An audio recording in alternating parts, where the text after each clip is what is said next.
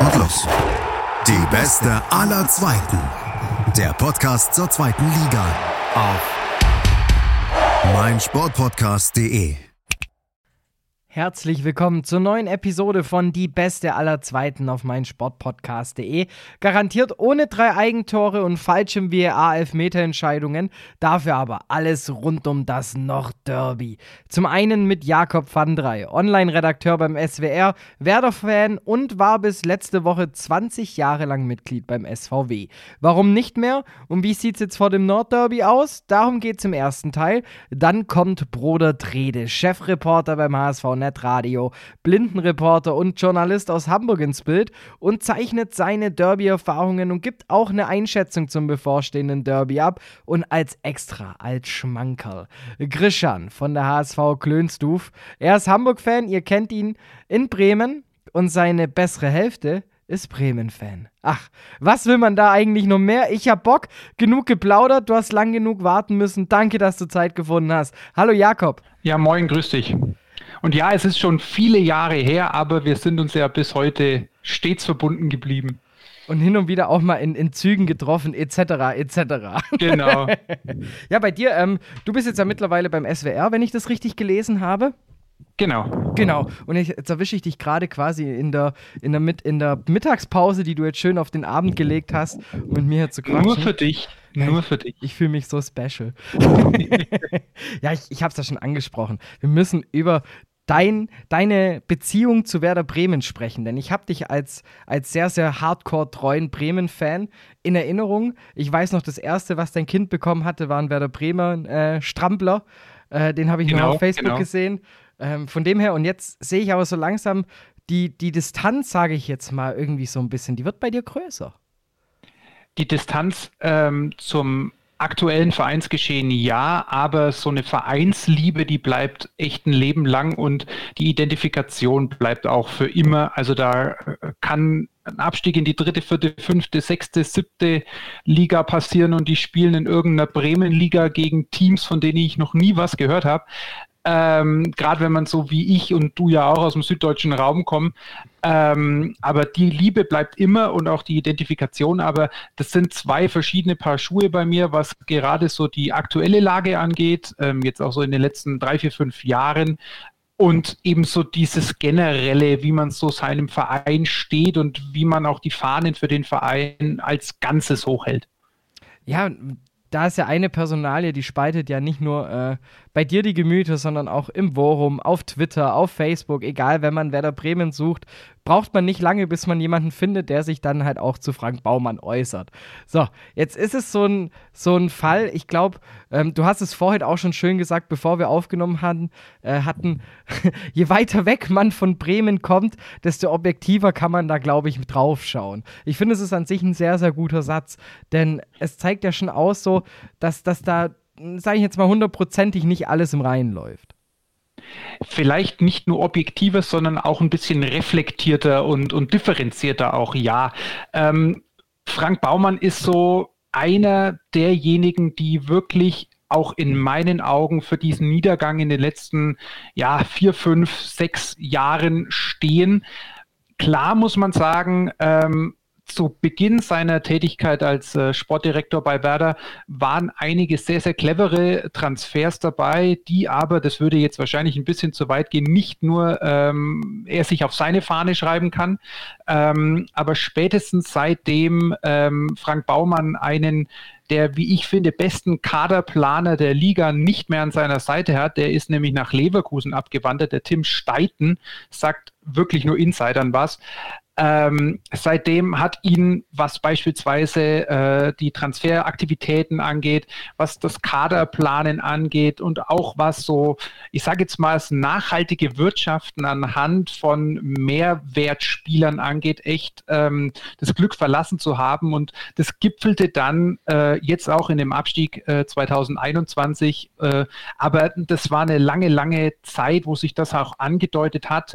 Ähm, spätestens äh, seit nachdem Klaus Allofs äh, dann das Glück 2011 verlassen hatte, ging es ja stetig bergab mit Werder. Ähm, dass es jetzt in der zweiten Liga aber geendet ist, war völlig unnötig und Baumann ist eben einer derjenigen, die dafür hauptverantwortlich sind. Und um den Bogen jetzt zur Aktualität zu spannen, durch die Vertragsverlängerung, äh, die vor rund einer Woche bekannt gegeben wurde, die aber intern schon viel, viel länger, ähm, ja, äh, also man wusste viel, viel länger schon darüber Bescheid, dass mit Baumann weitergemacht wird. Ähm, hat sich eben so jetzt dieser Bogen gespannt, dass eben diese alten Zöpfe nicht komplett abgeschnitten werden und Werder, wenn man es jetzt so bildhaft äh, ähm, darstellen will, mit ein paar Zöpfen rumrennt. Ein paar Zöpfe wurden abgeschnitten und ein paar Zöpfe sind jetzt noch da und Baumann ist eben einer dieser Zöpfe und es sieht absolut beschissen aus, wenn man mit ein paar abgeschnittenen Zöpfen rumrennt. Ist ein schönes Bild, aber ist ja auch ähm, ein Bild, würde ich jetzt mal sagen, das ja auch, ich sage jetzt mal, äh, in ein paar Dekaden in Deutschland ja durchaus auch eine Trendfrisur ist. Vielleicht wird es ja auch sogar wieder eine Trendfrisur. Weil wenn ich mir das jetzt angucke, dieses Jahr, also man, ich man muss ja schon sagen, die Arbeit, die vor dieser Saison nach dem Abstieg verrichtet wurde, das war ja nicht die schlechteste. Du hast eine positive, eine sehr hohe positive Transferbilanz und musst jetzt ja auch sagen, bist jetzt mittlerweile auch in der zweiten Liga etabliert angekommen. Ja, aber warum mussten wir überhaupt diese positive Transferbilanz erwirtschaften? Alles im Hinblick auf den Abstieg, im Hinblick auf zahlreiche Fehlleistungen, im Hinblick auf Millionen Flops en masse bei Werder. Ähm, und nochmal ein bildhafter Vergleich.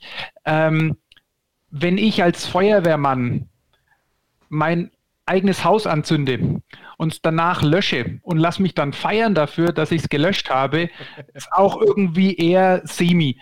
Und so ähnlich ist es hier auch man kann natürlich jetzt hergehen und kann sagen, ja, Frank Baumann hat in dem Sommer einen positiven Transferüberschuss getätigt, ja, aber er ist dafür verantwortlich, dass wir den überhaupt gebraucht haben. Plus, er hat die Spieler, die er jetzt teilweise im Sommer verscherbelt hat, vor wenigen Jahren noch zu einem deutlich höheren Preis unter die Leute bringen können. Beispielsweise Maxi Eggestein, der äh, 2019 ja an die Tür zur Nationalmannschaft angeklopft hat, ein Angebot von Borussia Dortmund hatte, man hätte ein Vielfaches dafür bekommen können, ähm, als das, was man jetzt vom SC Freiburg bekam. Milot Rashica ist das allergleiche Beispiel. Ähm, da standen die Interessenten in England nur so Schlange. Ähm, und der Kardinalfehler, den auch und explizit Frank Baumann damals zu verantworten hatte, war nach der Top-Saison 2018-19, in dem Werder ähm, knapp an der Europa League gescheitert ist und auch im Pokal-Halbfinale ja durch einen sehr, sehr zweifelhaften Elfmeter ähm, gegen den FC Bayern damals ausgeschieden war, ähm, die Prämisse gefahren hat, wir fahren einen anderen Kurs, wir müssen keine Transfererlöse generieren, sondern wir können unser Tafelsilber weiter behalten, gehen weiter ins Risiko, investieren weiter. Und das ist Werder auch aufgrund von Corona, aber auch aufgrund von anderen Parametern extrem auf die Füße gefallen. Und das ist eben die Hauptschuld von Baumann. Den Vergleich mit dem Feuerwehrmann, ich wüsste, dass da Breno was dagegen sagen würde. Ähm, zu der anderen Sache jetzt eben hinten raus. Also du, du sprichst die letzte, ich sage jetzt mal wirklich gute Saison von Bremen an, wo es eben Pokal-Halbfinale, ich denke mal, die Bilder kriegen wir alle äh, nicht so schnell aus dem Kopf für alle. Lasse gegen Koman, ja. Und die, ich sag mal so, Koman etwas der Erdanziehungskraft, sage ich jetzt mal, hingezogen sich gefühlt hatte. Ähm, und eben auch der letzten sehr, sehr guten Platzierung von Werder Bremen. War das, der, genau. war das der Knackpunkt? Also würdest du auch sagen, das war so, weil es hat sich ja irgendwie schon ein paar Jährchen davor schon so angedeutet, dass Bremen nicht mehr wie in der Zeit, zum Beispiel als ich äh, sechs Jahre alt war, da war Bremen Doublesieger. Das war die Zeit mit, äh, mit Miku, mit äh, den ganzen Legenden, die da auf dem, auf dem Blatt standen. Und ich muss ja sagen, dann irgendwann, da gab es noch so ein 5-2 gegen Bayern, wo dann noch Özil äh, aufgedreht hatte, noch im Werder-Trikot. Und danach, muss ich sagen, ging es ja irgendwie, da, da war man dann noch Champions League gegen ähm, Madrid und danach hört es ja langsam auf. Es ebbte langsam ab und Werder ähm, war, so muss man sagen, ein wankelnder Riese zwischen Abstieg, Mittelfeldplatz. Dann gab es vielleicht mal wieder einen Ausreißer nach oben, ja. Ähm, aber diese 18, 19 Saison war unter Federführung von Max Kruse dann wieder so ein Aha-Effekt, wo man zum einen dachte, man hat jetzt mit Florian Kofeld einen jungen, aufstrebenden Trainer, äh, mit dem es wieder bergauf geht und dass man eben wieder zurück äh, zu diesen alten Erfolgen kommen kann. Ähm, und gleichzeitig hat man aber dann eben auch den Kardinalfehler eben, wie gesagt, in dem Sommer 2019 betrieben, dass man eben seinen Weg, ähm, ja, also von, von seinem Weg abgekommen ist, im Hinblick darauf, dass man eben nicht mehr äh, nach jungen, aufstrebenden Talenten gesucht hat, teilweise auch im Ausland, die man dann eben für mehr Geld hat verkaufen können, als man sie eingekauft hat, sondern man hat eben darauf gesetzt, zum einen Max Kruse, den man nicht hat halten wollen oder können, je nachdem, ähm, gleichwertig zu ersetzen durch interne Spieler, die bereits im Verein waren, wie zum Beispiel Yuya Osako, dem man eine deutlich größere Rolle zugetraut hat, die er nie hat erfüllen können. Und zum anderen, dass man sich dann eben auf einmal auf dem Transfermarkt komplett gedreht hat. Ähm, und es war dann eben auch die Zeit, wo dann äh, Ömer Toprak kam, Niklas Füllkrug kam, Leonardo Bittenkurt kam, völlig untypische Transfers für Werder in diesem Zeitraum. Und im Nachhinein muss man sagen, das war der erste Kardinalfehler. Alles, was dann danach noch kam, mit Corona, mit, ähm, ja, mit, mit allen möglichen und auch teilweise unmöglich anmutenden ähm, ja, äh, Verletzungsmisere, ähm, dann hier und da noch so Kleinigkeiten. Aber das war quasi der Kardinalfehler. Alles, was dann darauf folgte, waren in der Schule, würde man sagen, Folgefehler. Ähm, die jetzt dann auch in dem Abstieg gemünzt haben, plus die Tatsache, dass man sich in Florian Kofeld völlig überschätzt hatte und dass man sich auch äh, darin überschätzt hatte, was dieser Kader wirklich zu leisten imstande war plus natürlich dann auch sich mit Toprak, mit Füllkrug äh, zwei sehr, sehr verletzungsanfällige Spieler zu holen, die aber in diesem neuen Kader das Gerüst hätten sein sollen. Das, um jetzt auch den Bogen zur Jetztzeit wieder zu spannen, die jetzt gerade in der zweiten Liga das dann erst zum Zeigen wagen, bloß in die zweite Liga hätte es für Werder nie kommen müssen.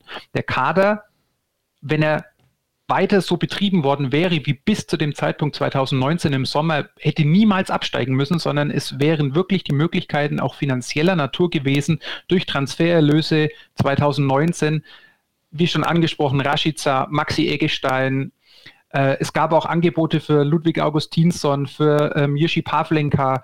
Es gab äh, sehr, sehr lukrative Angebote auch für weitere Jugendspieler wie ein Jojo Eggestein, von dem heute auch kein Mensch mehr spricht. Ähm, damals hätte hätten die Weichen anders gestellt werden müssen und dann würden wir heute nicht äh, über die zweite Liga sprechen, sondern würden wir über ganz andere Sphären reden. Ja, vor allem, man hat ja eigentlich, man hat ja noch nicht direkt die rote Karte bekommen, sondern du hast ja erstmal nach einem groben Foulspiel eine gelbe bekommen und durftest in die Relegation. Da hast du um dank der Auswärtstorregel in Heidenheim die Klasse gehalten. Dann muss ich doch danach mir irgendwie die Frage stellen, so hey, so wie es jetzt gerade läuft, es geht schon vorher los, wenn Corona nicht gewesen wäre. Also alle sagen immer, Corona war für uns so ein finanzieller Sargnagel fast schon und es stimmt auch. Ja, durchaus. Zuschauereinnahmen fallen weg, noch und nöcher, alles richtig. Ohne die Corona-Pause ab äh, Ende Februar, Anfang März wäre Werder sang- und klanglos abgestiegen. Und wir hatten nach der, ja direkt nach der Corona-Pause hatten wir sehr, sehr viele Spiele, die wir ähm, ohne die Corona-Pause, wo viele verletzte Spieler zurückgekommen sind, ähm, wo viele, die noch ein, ein, Fitnessdefizit hatten, weil sie aus einer Verletzung kamen, dann wieder stärker waren, hätten wir diese Relegation nie erreicht. Wir wären also schon damals abgestiegen. Dann, wie du richtig sagst, das war die gelbe Karte, die Relegation, wo wir mit sehr, sehr viel Glück ähm, gegen Heidenheim dann die Klasse hielten. Und was dann auch zu dieser Baumann-Episode dazugehört, nach der Relegation gab es eine für Werder-Fans legendäre Pressekonferenz, in der angekündigt wurde, dass es kein Weiter so geben wird. Das Ergebnis es war weiter ein so. weiter so und es gibt ein weiter so und es wird ein weiter so geben. Ähm, auch dann der Abstieg und beziehungsweise die Rückrunde in der letzten Saison, die dann in dem Abstieg mündete. Wie lange hat man an Florian Kofeld festgehalten? Viel, viel, viel zu lang, ihn vor dem letzten Spieltag zu entlassen. Es gab es, glaube ich, einmal bei Arminia Bielefeld, wo dann Jörg Berger noch für einen Spieltag irgendwie das Ruder rumreißen sollte und es hat genauso geendet wie bei Werder, nämlich in der Katastrophe. Ähm, ist totaler Nonsens damals gewesen und ja, ging so weiter und es geht so weiter. Und ähm, das ist ganz, ganz vielen Werder-Fans auch heute noch ein Dorn im Auge. Wie auch immer die Situation jetzt in der zweiten Liga ist. Ja, aber man muss auch sagen, jetzt in Liga 2, um jetzt mal den, den, den Bogen zu spannen, jetzt auch auf das kommende Spiel, das ja natürlich, ich sage jetzt mal, das beste Spiel sein wird, dass Werder Bremen in der zweiten Liga begegnet, weil es halt einfach das Nordderby ist. So, jetzt sieht es halt eben so aus, du hast jetzt irgendwie das Ruder rumreißen können. Du bist nicht mehr die, diese, diese Wundertüte Werder Bremen. Ähm, klammern wir jetzt mal Ingolstadt aus. Ähm, die jetzt, sage ich jetzt mal, gegen sich vermeintlich einfache Gegner sehr, sehr schwer tut, die Punkte nicht holt, sondern du hast jetzt einfach so ein Standing, dass du sagst, äh, Bremen geht wieder als Favorit in ein Spiel rein. Ähm, wie siehst du das jetzt halt am kommenden Gegner? Weil du bist Tabellenführer, triffst auf den zweiten, du hast eine Brisanz, wie es im Weserstadion, sag jetzt mal schon seit sehr, sehr langer Zeit nicht gegeben hat. Die Fans kommen zurück. Heißt, jetzt ist ja eigentlich alles angerichtet, dass Werder Bremen jetzt doch eigentlich zeigen kann: hey, wir haben es kapiert, wir geben Gas und wir steigen auf in der Hinsicht macht es als Fan ja auch wieder mal richtig Spaß, gegen Schalke, den HSV, St. Pauli, Hannover zu spielen und nicht gegen Hoffenheim, Leipzig oder was da sonst noch in der Bundesliga äh, rumrennt. Klar. Und es wird auch jetzt ohne äh, äh großen Pathos eigentlich fast das erste Nordderby seit langer, langer Zeit, wo es mal wieder um richtig viel geht. Ja, zugegeben. Ähm, deswegen hat man da auch mega Bock, dass man, dass man den HSV äh, da wieder besiegt und äh, dass der HSV dann weiter in Liga 2 bleibt und man unter Umständen vielleicht wieder aufsteigt. Dennoch geht für mich der HSV als ganz klarer Favorit in dieses Spiel. Warum? Ähm, diese sieben Siege zu, zu, ähm, zu Beginn von Ole Werners Amtszeit ähm, kaschieren für mich in meinen Augen die Fehler beziehungsweise die, die Versäumnisse, die es rund um Werder nach wie vor gibt. Das äh, 1 zu 1 gegen Ingolstadt am Wochenende war im Endeffekt auch nur das Ergebnis eines stetigen spielerischen Abwärtstrends. Werder hat furios losgelegt unter Werner und hat aber sukzessive abgebaut. Also bereits die letzten Spiele gegen Hansa Rostock oder auch äh, zu Hause gegen den KSC, standen spitz auf Knopf. Ähm, Wenn es dumm läuft, gewinnen wir die auch nicht. Und die richtigen Brocken, HSV, Darmstadt, St. Pauli, Schalke, Heidenheim, die kommen erst noch. Da muss sich diese Mannschaft beweisen und ich habe meine großen, großen Zweifel, ob die Mannschaft dazu in der Lage ist. Ja, wenn man jetzt, ich finde es gut, dass du es mir direkt ansprichst und mir die Brücke baust. Das Restprogramm von Bremen ist das, dass es auf jeden Fall am meisten in sich hat, weil du halt von den Top Six noch gegen alle jetzt spielst. Und mit Ausnahme von Darmstadt alle auswärts. Stimmt, und du musst auch noch immer in die Fremde reisen. Am meisten freue ich mich ja drauf, weil ich es wieder im Fanradio kommentieren darf. Schon mal auf Samstagabend. Danke an euch, äh, dass da auch mein FCH mal ein Topspiel kriegt. in drei Wochen. Aber ja, das ist natürlich schon noch mal eine andere Herangehensweise. Aber da sehe ich jetzt zum Beispiel, das hatte ich im HSV-Podcast, wo ich zu Gast war, in der Klönstuf, ähm, gesagt gehabt, dass ich finde es halt, glaube ich, psychologisch gesehen geschickter zu wissen, ich muss noch gegen alle ran ich muss mich noch beweisen bis zum letzten Spieltag, was eben bei Bremen der Fall ist. Wie jetzt im Vergleich zum HSV, der jetzt halt danach sagen kann: So, das war's. Ich habe jetzt die Top 6 durch. Ja, durchaus. Aber trotzdem hat der HSV in meinen Augen es schon mehrfach im Vergleich zu Werder in dieser Saison bewiesen, dass sie dann auch in diesen Drucksituationen ähm, bestehen können, während eben Werder jetzt diesen Flow sozusagen nicht mehr hat und zumindest in meiner Wahrnehmung nicht unbedingt als Favorit zum Beispiel jetzt ins Nordderby geht.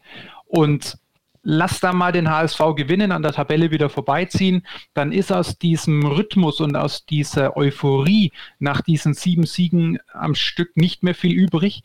Und ob die Mannschaft dann in der Lage ist, da den Schalter nochmal umzulegen, wage ich zu bezweifeln. Ja, Werder hat eine Mannschaft, die in der zweiten Liga oben mitspielen muss.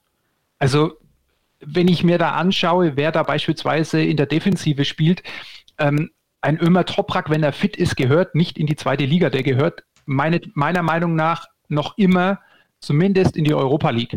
Wenn nicht gar noch höher, wenn er wirklich fit ist. Auch ein Marco Friedl hat sich für Höheres ähm, äh, berufen gefühlt, aber der Wechsel scheiterte dann in letzter Sekunde. Auch ein Milos Velkovic äh, ist ein, ist ein WM-Teilnehmer, ähm, ist in meinen Augen kein Zweitliga-Verteidiger. Ja, und auch unser Sturm mit Duxch und Füllkrug. Ähm, in der Regel ist es ja so, in der zweiten Liga kannst du dann bestehen, wenn du vorne drin einen richtigen Brecher hast, der wirklich weiß, wo das Tor steht. Wir haben sogar zwei davon. Und dennoch sehe ich die Gefahr darin, dass Werder gerade jetzt in diesen Duellen gegen die direkten Konkurrenten vor Probleme gestellt wird, weil wir einfach keine spielerischen Lösungen gegen diese Mannschaften finden werden. Wir haben kein funktionierendes Mittelfeld, wenn wir überhaupt eins haben. Auch übrigens nochmal ein äh, großer Kritikpunkt an Baumann, den sehr, sehr viele üben weil einfach die äh, Kaderstruktur völlig unausgeglichen ist, mit äh, fünf Innenverteidigern in die Saison zu gehen, aber im Endeffekt keinem einzigen richtigen Sechser. Ähm, mit Markus Anfang einen Trainer zu haben, der ähm, auf ein 4-3-3 setzt, aber keinen Außenstürmer im Kader zu haben. Das waren alles so Punkte, die in der Werder-Community ganz, ganz viele echt haben grübeln lassen, ähm, was da eigentlich los ist. Und in meinen Augen, wenn ich mir jetzt die letzten Leistungen gegen Ingolstadt, äh, Rostock, auch in Paderborn, ein völlig wildes Spiel, wo Werder ja äh, in letzter äh, Minute noch 4 zu 3 gewonnen hat, das war spielerisch und deutlich schwächer als zu Werners Beginn und ist in meinen Augen einfach das Ergebnis davon, dass Werder ohne richtig funktionierendes Mittelfeld jedes Mal unterwegs ist. Also die Mittelfeld-Thematik, die habe ich auch schon mitbekommen, allein schon durchs Worum, ähm, weil ich mich da auch immer mal wieder, ich bin da so ein schöner Blindleser. und schau mir immer gerne die Spieltagstipps an, weil da wird so vogelwild getippt teilweise. Ähm, aber es ist halt eben genauso die Sache. Ähm, man hätte ja, auch wie hieß er denn, ähm, der ganz, ganz groß im Rennen war äh, bei Werder von es war ein Norweger, äh, der hieß Frederik, äh, äh, korrigiere mich, wenn mein Norwegisch jetzt nicht gerade das Beste ist, Ornsness. Ja, irgendwie so, ähm, schwierig auszusprechen. Der, der, äh, den, hatte, den hatte Werder monatelang ähm, in der Hinterhand und ähm, in dem Moment, wo es dann quasi äh, ans Eingemachte ging, ist er zu Feyenoord Rotterdam gewechselt, ähm, ist da mittlerweile Stammspieler und ähm, dort spekuliert man schon, ob man ihn ungefähr fürs Zehnfache dessen, wofür man ihn eingekauft hat, wieder verkaufen kann. Das wäre zum Beispiel so ein Sechser gewesen, der unserem Spiel super gut tun würde. Werder hat unter, unter Markus Anfang ja Vogelwild begonnen. Irgendwann ähm, bevor dann diese ganze Impfausweisnummer kam, hat Werner dann umgestellt auf diesen Zweisturm Füllkrug Duxch und im Endeffekt äh, war das Werder-Spiel Toprak oder Velkovic oder Friedel haben den Ball, 50 Meter Pass nach vorne und dann mal gucken, was passiert. Es ist jetzt ein bisschen besser geworden, aber im Endeffekt könntest du das Werder-Spiel nach wie vor leicht ausrechnen, weil es nämlich nach vorne mehr oder weniger ohne Mittelfeld passiert. Du hast einen Leonardo Bittencourt, der wie ich finde, in dieser Mannschaft völlig falsch ist. Ähm, und wenn ich mir einen weggewünscht hätte im Sommer, dann wäre es Leonardo Bittencourt gewesen. Ähm, der überall rumrennt, aber nicht sich an die taktischen Vorgaben hält, die er umsetzen müsste. Und dazu hast du einfach keinen Strukturgeber. Ähm, und es ist nach wie vor ein ziemlich vogelwildes Unterfangen ähm, mit wie ich finde, sehr viel Stückwerk und viel auf Zufall äh, basierend, plus natürlich der individuellen Stärke vorne durch äh, Füllkrug und Duxch. Ähm, und ob das eben dann, wie gesagt, jetzt beispielsweise schon am, am Sonntag im Nordderby reicht, ich weiß es nicht. Ich würde es mir natürlich wünschen.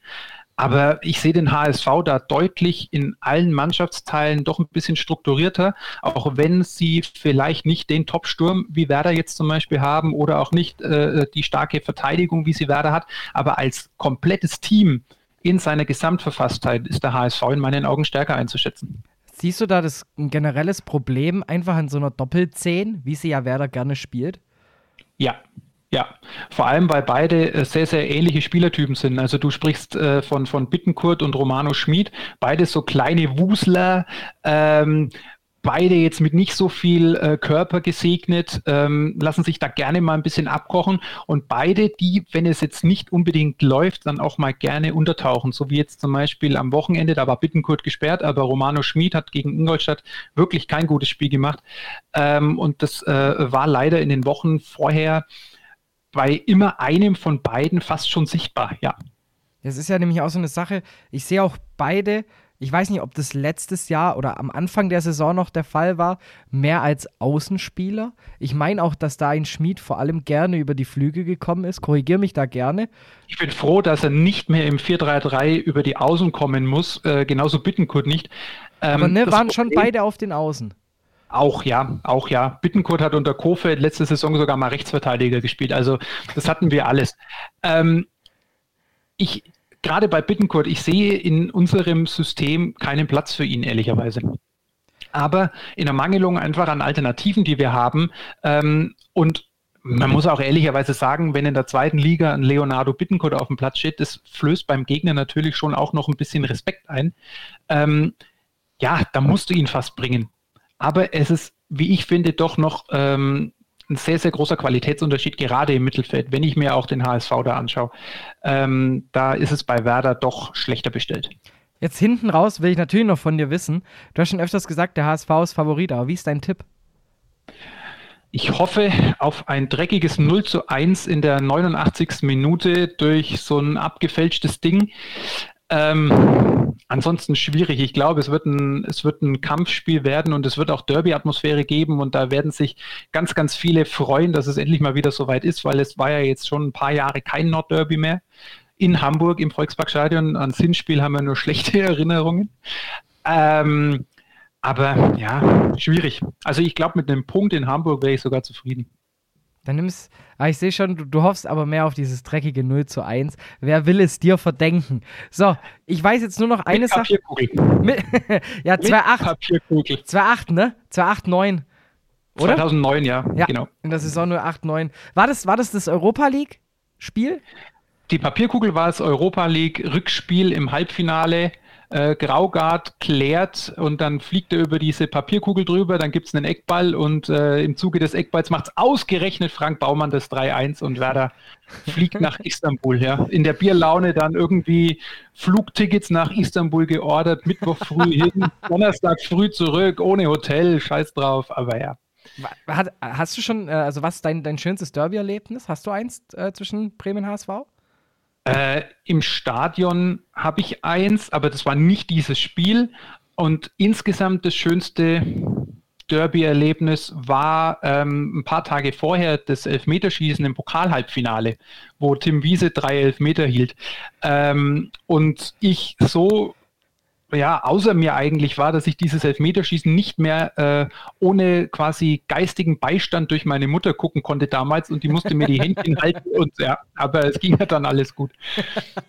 Geil, dann hoffen wir mal auf ähnlich, ähnliche Dramatik. Äh, am Wochenende. ich, möchte nicht, ich möchte jetzt nicht spoilern, aber ich erwarte da jetzt nicht unbedingt einen fußballerischen Leckerbissen. Ah, ich glaube halt schon. Also ich kann mir das wirklich durchaus gut vorstellen, weil da wird die Stimmung kochen. Und ich finde, das hat man jetzt auch, gut, ist vielleicht eher sogar ein schlechteres Beispiel, aber äh, am Sonntag war ja noch Mannheim äh, gegen Kaiserslautern. Und ich finde halt da allein, was da die Fans peitschen, ich finde jetzt die dritte Liga ist jetzt nun mal halt spielerisch einfach nicht auf diesem Niveau. Das finde ich, sieht man in solchen Spielen ganz gut. Aber du hast halt gemerkt, so hey, da geht halt mit jeder Aktion ein Ruck durch. Und ich bin mir ziemlich sicher, so wird das auch sein. Und Oder es wird eben genau in die andere Richtung gehen, was ich eher befürchte, dass es eine ziemliche Hackerei geben wird mit sehr, sehr vielen Nicklichkeiten, sehr, sehr vielen Unterbrechungen. Der Schiedsrichter, der da einiges zu tun haben wird und ja, dass dann da so ein bisschen der Spielfluss gestört wird. Ich weiß nicht. Also ich würde mir wünschen, dass es echt ein schönes Spiel wird, aber ich befürchte eher zweites. Ja, gut, dann gucken wir eben mal nach. Ich denke mal, wir werden uns darüber auf jeden Fall unterhalten.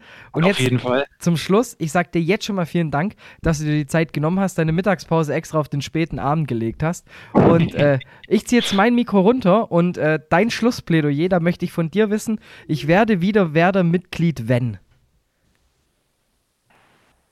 Ich werde wieder Werder-Mitglied, wenn Werder sich wieder auf seine alten Stärken besinnt, wenn Werder wieder für das steht, wofür es jahrelang stand.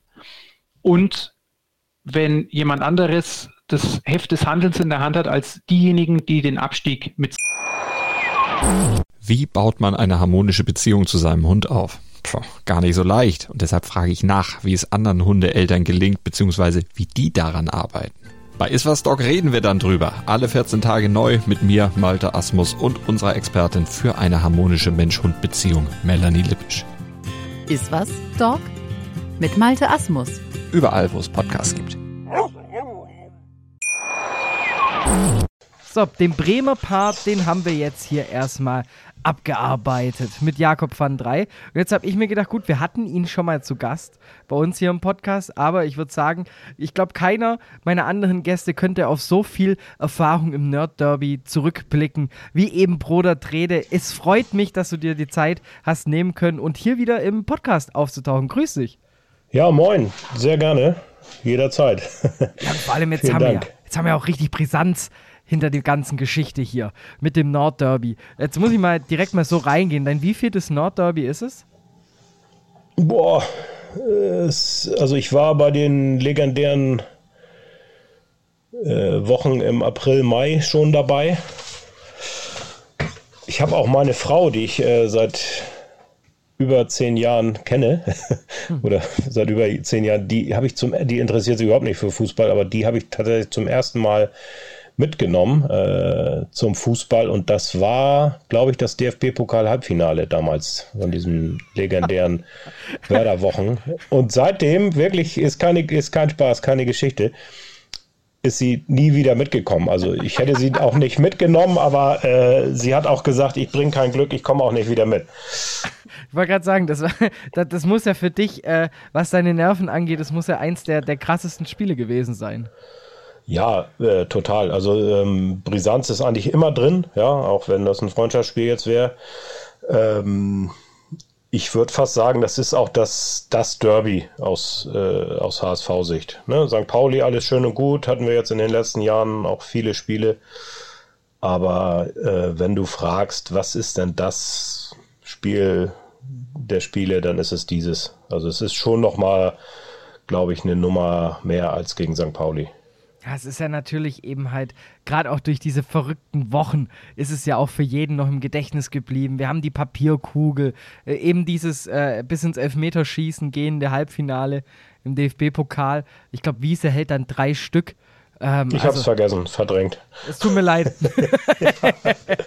ja, ich sehe ihn noch, ne, mit seinem gelben Pullover da. Der, äh, es war ja dann auch noch das, äh, also das kann man sich ja alles gar nicht ausdenken ähm, das Elfmeterschießen vor den HSV-Fans und dann rennt der Typ halt über den ganzen Platz hinten in die Ecke, wo die Werder-Fans sind und ja, das hat, glaube ich, dann auch, auch wenn es keiner zugeben mag, aber die Bilder sind dann auch eingebrannt. Ne? Ich denke mal, das war da, so wie sich das anhört, warst du da jetzt nicht als Chefreporter vom HSV-Netradio oder als Blindenreporter oder Journalist da, sondern das war als Fan, nehme ich an. Nee, tatsächlich war ich schon, äh, seit, äh, da hatten wir schon die Blindenreportage, also wir haben eine, eine Blindenreportage gemacht damals. Mhm. Ähm, aber unser Radio gab es noch nicht. Also ah, okay. ich war schon im Einsatz auch und musste äh, sehr um Kontenance äh, mich bemühen. Ähm, habe das, glaube ich, aber ganz gut über die Bühne, auch fair über die Bühne gekriegt. Ich glaube, es waren noch ein paar Werder, Werder Sehbehinderte da.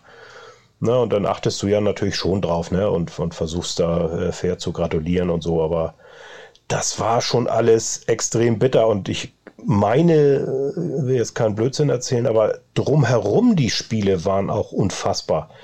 Ähm, dann gab es ja irgendwann mal so ein, so ein Spiel am letzten Spieltag, wo der HSV mit Ailton irgendwie äh, leere, trifft, also Ailton auch noch, ja, äh, trifft das leere Bremer Tor nicht. Und dadurch muss der HSV nochmal so äh, den sicheren Champions League Platz irgendwie, haben sie nachher dann doch geschafft, aber mussten dann noch in die Quali. Oder dann auch das vor diesen Werder-Wochen gab es auch so ein Spiel, da schoss Ulic ein unfassbares Tor. Also das, das sahst du schon, weil der so genau in der, unserer Achse saß, äh, wo wir reportiert hatten, dass das, was er vorhatte. Und dann trifft er das Ding da mit links, äh, war glaube ich auch Tor des Monats, äh, oben in Winkel rein. Äh, und das Spiel danach war auch, ne, nach diesen Werder-Wochen haben sie dann ja auch nochmal dann äh, das erste, erste Ligaspiel, was es denn wieder gab, war auch hochdramatisch. Also es war irgendwie nie normal, ne? Oder dieses Ding weiß ich auch, waren wir auch live drauf, wo äh, Wiese Olic da fast den Kopf wegtritt. Ne, auf, auf äh, Fußhöhe äh, kommt Wiese da raus und, und dann kriegt er irgendwie nur gelb und also das war, hatten wir nachher noch so ein äh, äh, zu dem Lied Kung Fu Fighting äh, hatten wir noch, haben wir noch so einen äh, Mitschnitt gemacht, den äh, hat der HSV dann aber nicht online gestellt, weil das dann doch zu sehr, äh, weil wir da zu sehr eskaliert sind. Und haben wir immer so äh, dieses Lied gespielt und immer dann in die Pausen, wo nicht gesungen wurde, äh, haben wir dann immer unsere Reporterstücke eingespielt. Und, und mein Kollege dann auch mal, so darf ein Torwart nicht rausgehen und was macht Wiese und so, ne? Also es war echt ganz witzig. Ähm, Highlight dann auch. Ähm, also es war immer, immer Spiele, die auch äh, Bock machen, ne? Und äh, im Hinspiel war es ja auch so äh, jetzt in dieser Saison, dass es, ich weiß noch, dass ich mit meinen Kollegen hinging und äh, in Bremen muss man dann ja relativ weit äh, außen rumlaufen da, also hatte das Gefühl, und dann wurden wir auch noch irgendwie umgeleitet, also ich hatte das Gefühl, wir sind da zweimal ums Stadion rumgelaufen. Und dann sagte einer so, und das dachten, glaube ich, in dem Moment alle, das ist schon erste Liga hier heute, ne? Also man hatte schon so das Gefühl, boah, das Ganze drumherum und so die Stimmung, das war ja auch unter Corona-Bedingungen, ne? Das war ja nun bei weitem nicht, weiß gar nicht, wie viele Zuschauer da waren, aber es war ja bei weitem nicht voll. Und trotzdem hatte man so das Gefühl, ja, das ist schon auch was anderes so als, als normaler Zweitliga-Alltag, ne? Und so wird es jetzt, glaube ich, auch sein. Ja, es waren 21.000 beim Hinspiel und es gab ja noch ah, okay. zwei, zwei rote Karten. Also ich erinnere mich noch, ich äh, glaube, ganz frühes Tor von Glatzel. Ähm, ja. Und in der zweiten Hälfte dann relativ wenig, sage ich jetzt mal spielerisch, sondern nee. ein bisschen, bisschen viel je Hacke. Aber genau. es ist ja auch im Endeffekt genau das, was ja auch so ein Derby ausmacht. Jetzt hat mir vorhin ähm, der Jakob schon erzählt, er sieht zwar als Bremen-Sympathisant und Bremen-Fan den HSV trotzdem in der Favoritenrolle für dieses Spiel. Gehst du da mit? Gehe ich natürlich nicht mit, aber ähm, das ist immer so ein Hin- und Hergeschoben. Ich finde, Bremen hat einen, hat einen guten Lauf. So, ähm, jetzt auch, auch wenn das jetzt äh, gerissen ist, da die Serie die bringen natürlich schon eine Wucht mit, ne? Auch äh, gerade vorne. Also ich glaube auch mehr Wucht als, als der HSV hat da mit ihren beiden selbsternannten hässlichen Vögeln. Das ist schon, glaube ich, äh, Ligaspitze auch da. Und ich glaube, es, es wird auch sehr davon abhängen, tatsächlich, wie der Schiri oder wer Schiri auch ist.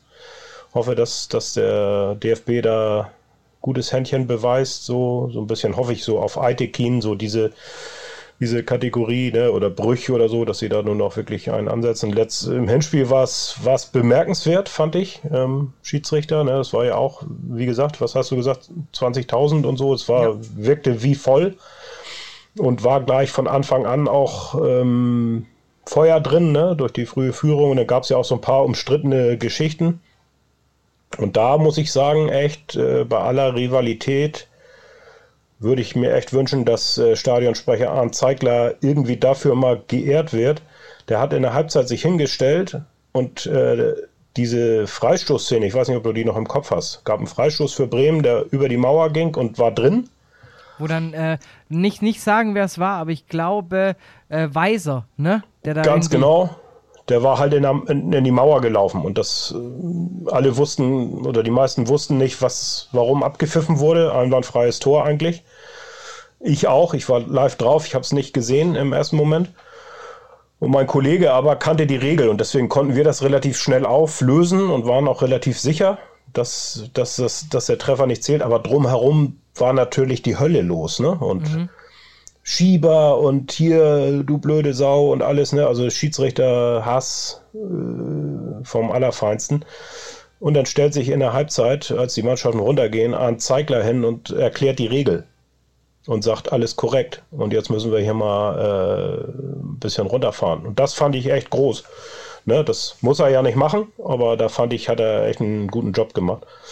Ähm, und da gab es dann natürlich noch so ein paar mehr Szenen, wo wir uns dann auch aufgeregt haben. Die, äh, ne? Bremen hätte eigentlich einen Elfmeter kriegen müssen, finde ich, haben wir auch gesagt. Ähm, die rote Karte nachher für, für unseren Kapitän war halt ich glaube, beide Kapitäne runtergeflogen auch, ne? Ähm, war, war halt auch ein hart. Witz, ne? Ja, ja war ja. sehr hart. Also ich weiß nur, am Anfang habe ich das Gefühl gehabt, ziemlich viel gegen Bremen äh, gepfiffen gehabt und dann in Durchgang 2 eher so ein bisschen viel gegen den HSV gepfiffen. Also ja. es, war, es war jetzt von Stegemann bei, bei allem Respekt natürlich, es war jetzt keine Glanzleistung, Ähm, Nee. Bis auf die, bis jetzt auf die Freistoßsituation, so die dann auch noch für einen kleinen Lacher sorgt. Im Nachhinein, dass ich da weise auch hinstellen muss und sagen darf, nee, ich kenne die Regeln nicht. Äh, Genau. Das ist dann halt eben schon auch ein bisschen Slapstick, was ja auch dann irgendwie das, das Ding auch wieder greifbar macht, menschlich macht. Ähm, aber jetzt ist ja, jetzt sind ja auch die Vorzeichen, finde ich, ein bisschen anders wie zu dem damaligen Zeitpunkt so. Weil jetzt ist so, der, der HSV beweist jetzt in der letzten Zeit halt eben auch, dass man durchaus ähm, seine Hausaufgaben macht. Klammert man jetzt auch mal das Spiel gegen Sandhausen aus, wobei ich sagen muss, gegen Sandhausen ist ein 1-1 für den HSV eigentlich ein sehr, sehr gutes Ergebnis. Vor allem in Sandhausen. Ja, ja, ja du, du, du, du äh, sagst das mit so einem Schmunzeln. Ich sag dir, letzte Saison hätten wir das Ding verloren. Und zwar nicht, äh, nicht 1-0, sondern 2-3-0. Ja, im Ne, Ich habe es jetzt nicht gesehen, so. weil, ich, weil ich nicht mit dabei war. Ähm, ich habe mir das nur erzählen lassen von den Kollegen und so. Und äh, ne, am Ende ge gewinnt der HSV fast noch. Ne? Das wäre dann auch ein bisschen zu viel gewesen, aber ähm, sie verlieren dann halt so ein Spiel nicht. Und, und letzte Saison hundertprozentig hätten sie es verloren. Das Hinspiel, So, ne? meine ich, gegen Sandhausen war doch auch schon äh, auch 1-1 und dann irgendwie letzte Minute Ja. der Nachspielzeit. Ja, Ähm. es war auch eher glücklich, sag ich mal. Ähm, und ich glaube, wir hatten das Thema schon beim letzten Mal, ne, äh, auch äh, im Hinblick auf euren Club. Äh, der HSV fängt sich dann halt spät auch nicht dauernd ein, wie, wie in den vergangenen Jahren, ne? sondern ist eher dann die Mannschaft, die noch einen schießt. Und das ist, glaube ich, so ein bisschen so, ein, so eine neue Komponente, die vielleicht, also die ganz sicher auch die gegnerischen Mannschaften im Kopf haben und äh, die auch äh, dann Respekt einflößt, vielleicht so ein bisschen, ne, das, mm, also ich fand es extrem äh, in dem Spiel gegen Heidenheim beispielsweise, wo eigentlich vorher klar war, die werden sich gegenseitig und Grund und Boden rennen. Ne? Das wird so ein äh, wird kein schönes Fußballspiel, was es dann auch nicht war, aber äh, es geht darum, gegenzuhalten ne? und, und auch die gleiche Laufbereitschaft reinzuhauen und so. Und das haben sie halt gemacht. So, ne? Und ähm, ich glaube, das, das wird nachher auch die ähm, wahrscheinlich am, am Sonntag auch eine Rolle spielen. Wer da wie äh, bissig auch in die, in die Sachen geht, ohne dann zu überdrehen, ne? Oder wer am Ende auch sagt, so jetzt komm, die Meter gehen wir auch nochmal und so, ne? Ja, Es ist aber trotzdem noch so eine Sache irgendwie, also spielerisch finde ich jetzt halt den HSV äh, aus neutraler Sicht überlegen gegenüber Werder. Dafür muss ich Mhm. sagen, gefällt mir halt eben dieses, dieses äh, sehr gut aussehende Angriffsduo bei Bremen. Ja. Ähm, deutlich besser. Das ist jetzt eben so die Sache. Also ich kann mir halt vorstellen, gerade beim HSV aus dem Mittelfeld kommt deutlich mehr Dampf wie bei Werder. Ähm, das hat mir nicht nur Jakob erzählt, sondern das sind dann eben auch so Sachen, die, die kommen einem, wenn man die Spiele anguckt, finde ich direkt auch ins Auge. Da ist viel Mhm. Langholz mit dabei. Beim HSV finde ich, ist es dieses Jahr spielerisch, trotz der ganzen Ausfälle, finde ich doch nochmal eine andere Spielkultur. Jetzt ist halt die Frage, wenn du jetzt halt gerade sagst, Derby ähm, im Hinspiel sehr, sehr umhackt, sehr viele Nicklichkeiten. Ja. ist halt die Frage, was gewinnt da, Langholz oder eben das Spielerische? Gute Frage, ne? Also ich glaube, der HSV tut gut daran, auch Langholz am Anfang, ne? Also äh, zu spielen. Was ganz bemerkenswert ist in, in vielen Spielen, sie lassen sich aber, glaube ich, da nicht, die werden nichts ändern. Also es gab jetzt so ein paar äh, Situationen, auch gegen Heidenheim ja in dem Spiel, wo du dann als Reporter auch denkst, sag mal, Leute, wenn sie dann da hinten rausspielen, fast auf der Torlinie, ja, nochmal quer und so. Und da habe ich so ein bisschen Bedenken, gerade bei den beiden ausgefuchsten Bremern da vorne, dass sie halt auf sowas auch lauern und äh, das vielleicht mal nicht, äh, nicht gut geht. Aber sie lassen der HSV, und das ist dann auch irgendwie typisch Tim Walter, das ist dem, glaube ich, egal. Und den Spielern auch. Ne? Die machen es dann halt zweimal, zweimal haarscharf gut gegangen, wo jede andere Mannschaft vielleicht verunsichert wäre oder auch sagt, so komm, hau raus das Ding, bloß weg. Aber sie spielen das dann das dritte Mal auch nochmal. Ne? Und äh, kurioserweise ist es bislang immer gut gegangen. Es gab so ein paar Szenen gegen Schalke, weiß ich, kurz vor Weihnachten spielen sie den können sie auch gleich auf den Elfmeterpunkt legen und sagen, hier, bitteschön. ja, und da kannst du nur sagen, wie, wie also Wahnsinn, dass, dass der Gegner die Chancen da nicht nutzt. Ne? Und da habe ich, glaube ich, also da lässt sich Bremen halt nicht zweimal bitten, glaube ich, ne, mit den beiden da vorne. Das glaube ich schon und so, ne? Also das darfst du dir, darf dir nicht passieren. Ansonsten, ja, glaube ich schon, dass es ein ganz cooles Spiel werden wird. Ja, jetzt kommt ja noch mit hinzu. Ähm, es ist, wenn man die Platzierungen anguckt, 1 gegen 2 oder besser gesagt 1 zu Gast bei 2. Äh, jetzt auch, sage ich jetzt mal, eine Tabellensituation, die man jetzt noch vor ein paar Wochen jetzt so nicht erwartet hätte. Weil die Bremer nee. eben durch Ole Werner auf einmal irgendwie sieben Siege in Folge hingelegt hatten. Ähm, jetzt mal gestrauchelt haben gegen Ingolstadt der HSV auch souverän eigentlich die Punkte einfährt. Und jetzt kommt eben die eine Sache, da bin ich jetzt mal gespannt, wie du das einschätzt. Ähm, Bremen hat das deutlich krassere Schlussprogramm. Das eröffnet jetzt gegen den HSV, dann spielst du noch gegen Darmstadt, dann spielst du noch gegen St. Pauli, du spielst noch gegen Heidenheim, du spielst noch gegen Schalke. Und der HSV kann mhm. jetzt ja danach schon so langsam sagen, alles klar, ähm, die großen Brötchen haben wir hier backen. Jetzt können wir eher mal gucken, ob wir da vielleicht noch der, äh, unserem Salatbefehl bedienen.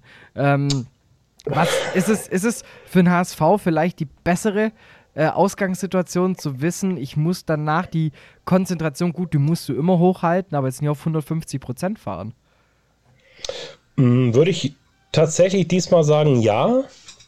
Ähm, generell äh, in diesen ganzen Zweitliga-Jahren war es eigentlich immer so, dass der HSV gegen die Mannschaften oben eigentlich gut ausgesehen hat. Und dann natürlich tatsächlich äh, Heidenheim und, und äh, Wiesbaden irgendwelche Wahnsinnsdinger äh, produziert hat, wo, natürlich dann auch die äh, Schlauberger äh, in der eigenen Stadt äh, sich bestätigt fühlten. Ne? Ähm, das hast du in den letzten Jahren immer gehabt. Ich glaube, dass auch wenn Sandhausen jetzt so ein bisschen dagegen spricht, aber das würde ich gar nicht mal als, als so ein Riesenproblem jetzt sehen, dieses Spiel. Ähm, ich glaube, das äh, wirst du diesmal nicht haben. Und was äh, ich auch immer, ich habe immer einen so einen Ordner, der da bei uns an der Tür steht. Egal welches Spiel, ja, könnte auch Bayern jetzt kommen, würde er auch sagen, oh ja, 2-1 vielleicht. Ne? Also der ist immer super optimistisch und dann, wenn es in die Hose geht, ist alles Mist und kannst gleich abmelden und äh, Kreisliga wieder anfangen und so, ne? Also solche Leute hast du natürlich in Hamburg immer noch, ne? Die irgendwie nach, nach zwei Siegen äh, durchdrehen und von Europacup erzählen und sowas. Wo man dann immer sagen muss, hier hast du mal in den Kicker geguckt, wir sind in der zweiten Liga. ne? ähm, die, gegen die spielst du halt auch immer noch an. So und ähm, ich habe aber dieses Jahr das Gefühl, und, und äh, genau, was ich sagen wollte, die sind dann immer völlig verdattert, dass die anderen ja auch noch gegeneinander spielen, alle. Und dass in diesen Spielen von äh, Bremen gegen Schalke oder äh, Bremen äh, gegen Heidenheim werden erstaunlicherweise nicht sechs Punkte vergeben, sondern auch nur drei. So, und dann spielen sie sogar noch mal unentschieden, dann werden in so einem Spiel auch nur mal zwei Punkte vergeben. Und plötzlich, ach ja, guck mal, was ist das denn? Also das äh, haben viele immer so gar nicht in ihrem Fatalismus überhaupt nicht auf dem Zettel. Und das sehe ich auch. Ne? Also ich sehe auch, dass, dass die dicken Brocken dann womöglich weg sind. Und du dich dann, und gut, da muss man dann wieder sagen, ist der HSV groß, dann eigentlich nur noch selber äh, ins Straucheln bringen kannst. Ne? Also, okay, ja, aber es ist halt, ja, also wie du schon sagst, also der HSV kann sich auch gerne mal selber ein Bein stellen, ja. ja. Aber die Frage ist halt auch, ab wann, ähm, also so ein Running Gag funktioniert dann irgendwann halt auch nicht mehr. Und ich glaube, das hat man, das hat man jetzt dieses Jahr, finde ich, verstanden. Also wenn ich mir jetzt auch die Spiele einfach angucke, wenn ich halt auch schaue, was über den Verein geschrieben wird, was zum Beispiel auf Twitter unter den HSV-Hashtags passiert, ist es halt eben nicht mehr dieses, ähm, man bezeichnet sich schon selbst irgendwie als Mainz 052 und betitelt sich als Karnevalsverein, sondern du hast halt jetzt irgendwie, ich sage jetzt mal auch ein seriöses Fanlagertum, das sich da jetzt halt irgendwie drum aufbaut und die halt eben auch die Richtung so ein bisschen weist. Ähm, jetzt kommt mhm. noch die Komponente Zuschauer mit hinzu. Ich denke mal auch eine Sache, die vielleicht letztes Jahr so ein bisschen so ein Schlag noch ins Gesicht war.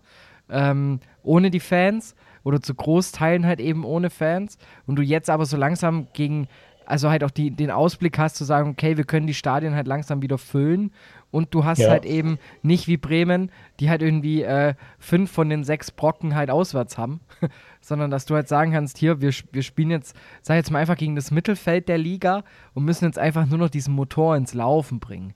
Und ich glaube halt mhm. halt einfach, dass so eine Voraussetzung deutlich angenehm ist und dem HSV deutlich mehr in die Karten spielt jetzt. Stand jetzt, muss man ja sagen, der Frühling hat noch nicht angefangen. aber, genau. aber Stand jetzt halt irgendwie, finde ich, ein großer Vorteil ist. Ja, wobei ich ähm, mit den Zuschauern hatte ich neulich auch mal mit einem Kollegen das Thema. Ne? Ähm, wir hatten das Anfang der Saison, gerade dieses spielerische von hinten raus, auch unter höchstem Druck, ne? mit, mit viel Torwart einbeziehen und so. Jetzt, jetzt haben wir einen fußballerisch sehr guten Torwart. Und es ist bislang, was ich sagte, auch immer gut gegangen. Aber äh, da hast du es natürlich schon am Anfang gehabt, äh, dass, sag ich mal vorsichtig, äh, ein Großteil des Publikums nicht verstanden hat, was für ein Fußball das ist. Und dann nach dem zweiten Rückpass und einem zweiten ein bisschen brenzlichen Rausspielen äh, plötzlich unruhig wurde. Ne? Und das hat am Anfang der Saison die Mannschaft auch verunsichert in, den, äh, in manchen Heimspielen. Ähm, deswegen weiß ich gar nicht, ob das möglicherweise in dieser Phase, wo seitdem wir auch das letzte Mal gesprochen haben, wo die Mannschaft sich auch ein Stück weit nochmal stabiler geworden ist, ähm, vielleicht nicht sogar ganz gut war, dass die, die Hütte nicht ganz so voll war, ne? weil dann die, das Murren auch nicht ganz so laut war. Ne? Also ähm, ich glaube schon, dass das ein Zutrauen ist in, in die, also äh, ganz klar zu sehen bei der Mannschaft, in, in diese Art so Fußball zu spielen und dass sie sich da eben, was ich vorhin sagte, nicht beirren lässt und dass das so langsam natürlich über die Ergebnisse, auch in den, in den Spielen gegen St. Pauli äh, und, und Darmstadt, äh, dass das natürlich dann auch ähm, und, und Heidenheim ja auch, ähm, dass das dann auch beim Publikum ankommt, so, ne? So ein bisschen so dieses, naja, komm, äh, es ist ja erst 60. Minute, ne? Geht ja noch was. So, ne? Und nicht gleich, komm hier, vergiss es, pfeifen, lass mal pfeifen und äh, schon mal sehen, dass wir hier schnell vom Parkplatz kommen. Das hast du ja auch, auch gerne mal. Ja, das Gute ist ja, man kann sich, man konnte sich jetzt lang genug auf den Weiterfußball einstellen, wenn man jetzt zurück ja, ins Stadion ja, würde ich kommt. sagen, tatsächlich, ja. Also von dem, genau. da ist man dann nicht mehr ganz so überrascht, wenn dann ein Ulreich halt auch mal sich gegen drei Spieler des Gegners durchsetzen muss, am eigenen Fünfer. Ähm. Ja, du hast natürlich jetzt äh, mit Verlaub gesagt auch äh, kein Ulreich hinten drin, ne? Das ist, ähm, ist dann auch äh, für die Art Fußball äh, hast du dann auch den richtigen Torwart muss man auch sagen. Ne? Und dann, ähm, Kann schon Fußball spielen. Dann noch eine Sache. Ähm, zum einen will ich natürlich wissen, äh, reportierst du das Spiel? Bist du vor ja. Ort? Ja, ja, ich, ich, ich darf ran. Äh, Freue mich auch sehr. Äh, ich habe auch das Hinspiel machen dürfen. Oder eigentlich alle, die, die letzten Spiele alle immer. Ähm, ja, äh, ich persönlich habe so ein bisschen äh, äh, leide so ein bisschen am, am Trainerwechsel äh, in Bremen, weil mh, es fällt mir im Moment auch echt schwer, Werder Bremen doof zu finden, weil ich echt ein äh, Ole Werner-Fan bin. Äh, wie ich ein Holsteiner Junge, der kommt ja aus Preetz und ich fand ihn in, äh, bei Holstein Kiel, was so ein bisschen so mein Zweitclub ist, fand ich ihn schon überragend in seiner Art und Weise. Und äh, Markus Anfang, da äh, konnte ich gut mit äh, umgehen. Der passte in mein, mein Werder-Bild rein, aber Ole Werner, das tut mir weh, dass der Werder Bremen trainiert und ja, ich, wir hoffen natürlich trotzdem, dass er mal verliert gegen uns. Dass er mal die drei Punkte dann am Volkspark lässt, wird deine Meinung ja, sein. Ja, genau. Da kann er nächste Woche wieder gewinnen. Was ist dein Tipp? Ah, ich sag, wir gewinnen 2-1. 2-1, also wird's ein, um, ist es so ein, ihr geht 2-0 in Führung, Bremen äh, kommt dran oder was, was glaubst du, wie der Spielverlauf dann auch sein wird? Hm, ja, ich, ich glaube, also wenn ich mal bei dem Ergebnis bleibe, glaube 1-0, 1-1, 2-1. Also ich glaube, es wird sehr hin und her gehen und auch bis zum Ende aufregend sein. Also ich glaube nicht, dass es in irgendeiner Weise langweilig wird und auch nicht, dass es, also, ne, weil es einfach ein blödes Spiel wird, das glaube ich auf keinen Fall. Ähm, und ich glaube, es wird auch nicht langweilig, weil eine Mannschaft äh, so klar führt. Ich glaube, es wird bis zum Ende wirklich so ein Ding sein, wo ich man irgendeine der beiden Mannschaften unten rumschreit, so pfeif endlich ab jetzt. So, ne? wo beide Trainer nervös am Seitenrand stehen. ja, ja, das glaube ich auch. Ja. ja. also auf jeden Fall ein Spiel, das man nicht verpassen darf, wenn ihr kein Sky etc. habt. Äh, Broder könnt ihr anhören. Ähm, übers Netradio. Link klatsche ich in die Beschreibung rein. Also am Sonntag 13.30 Uhr, ähm, 10 Sehr Minuten vorher mal einen Timer stellen. Ich sag mal so viel, ich, ich kann nicht reinhören. Ich bin selber im Einsatz und kommentiere das Spitzenspiel Ah, okay. gegen Sandhausen. Ähm, Ja, aber ist doch auch. Also äh, ohne Quatsch, die spielen ja auch nur, ne? Muss man ja auch. Das finde ich ist halt das Coole an der Liga einfach, ne? Da kommen plötzlich zwei Mannschaften wie Kai aus der Kiste nochmal, die viele schon abgeschrieben haben, ne? Also wer würde denn jetzt, äh, wer hätte vor ein paar Wochen irgendwas auf Ingolstadt gegeben oder auf Sandhausen, ne? Und dann äh, tauschen die irgendwie was und äh, drehen durch plötzlich und, und verlieren nicht mehr. Und also das wird ein, auch ein er wird ein wilder Ritt, Ding. weil ja Sandhausen Ja. halt auch noch die, ich glaube, drittbeste Auswärtsmannschaft ist. Oha, ja. Also ich glaube, die haben von ihren 25 Punkten, wenn mich nicht alles täuscht, 19 auswärts, 6 daheim. Aber ich bin mir nicht ganz sicher, ob es sogar nicht noch weniger sind. Ja, aber du wirst es besser wissen. Äh, dem äh, entgegen steht ja die äh, doch durchaus strahlende Heimbilanz des äh, der Schmidt-Elf. Oder? Das stimmt, das stimmt. Die Heimbilanz ist stark.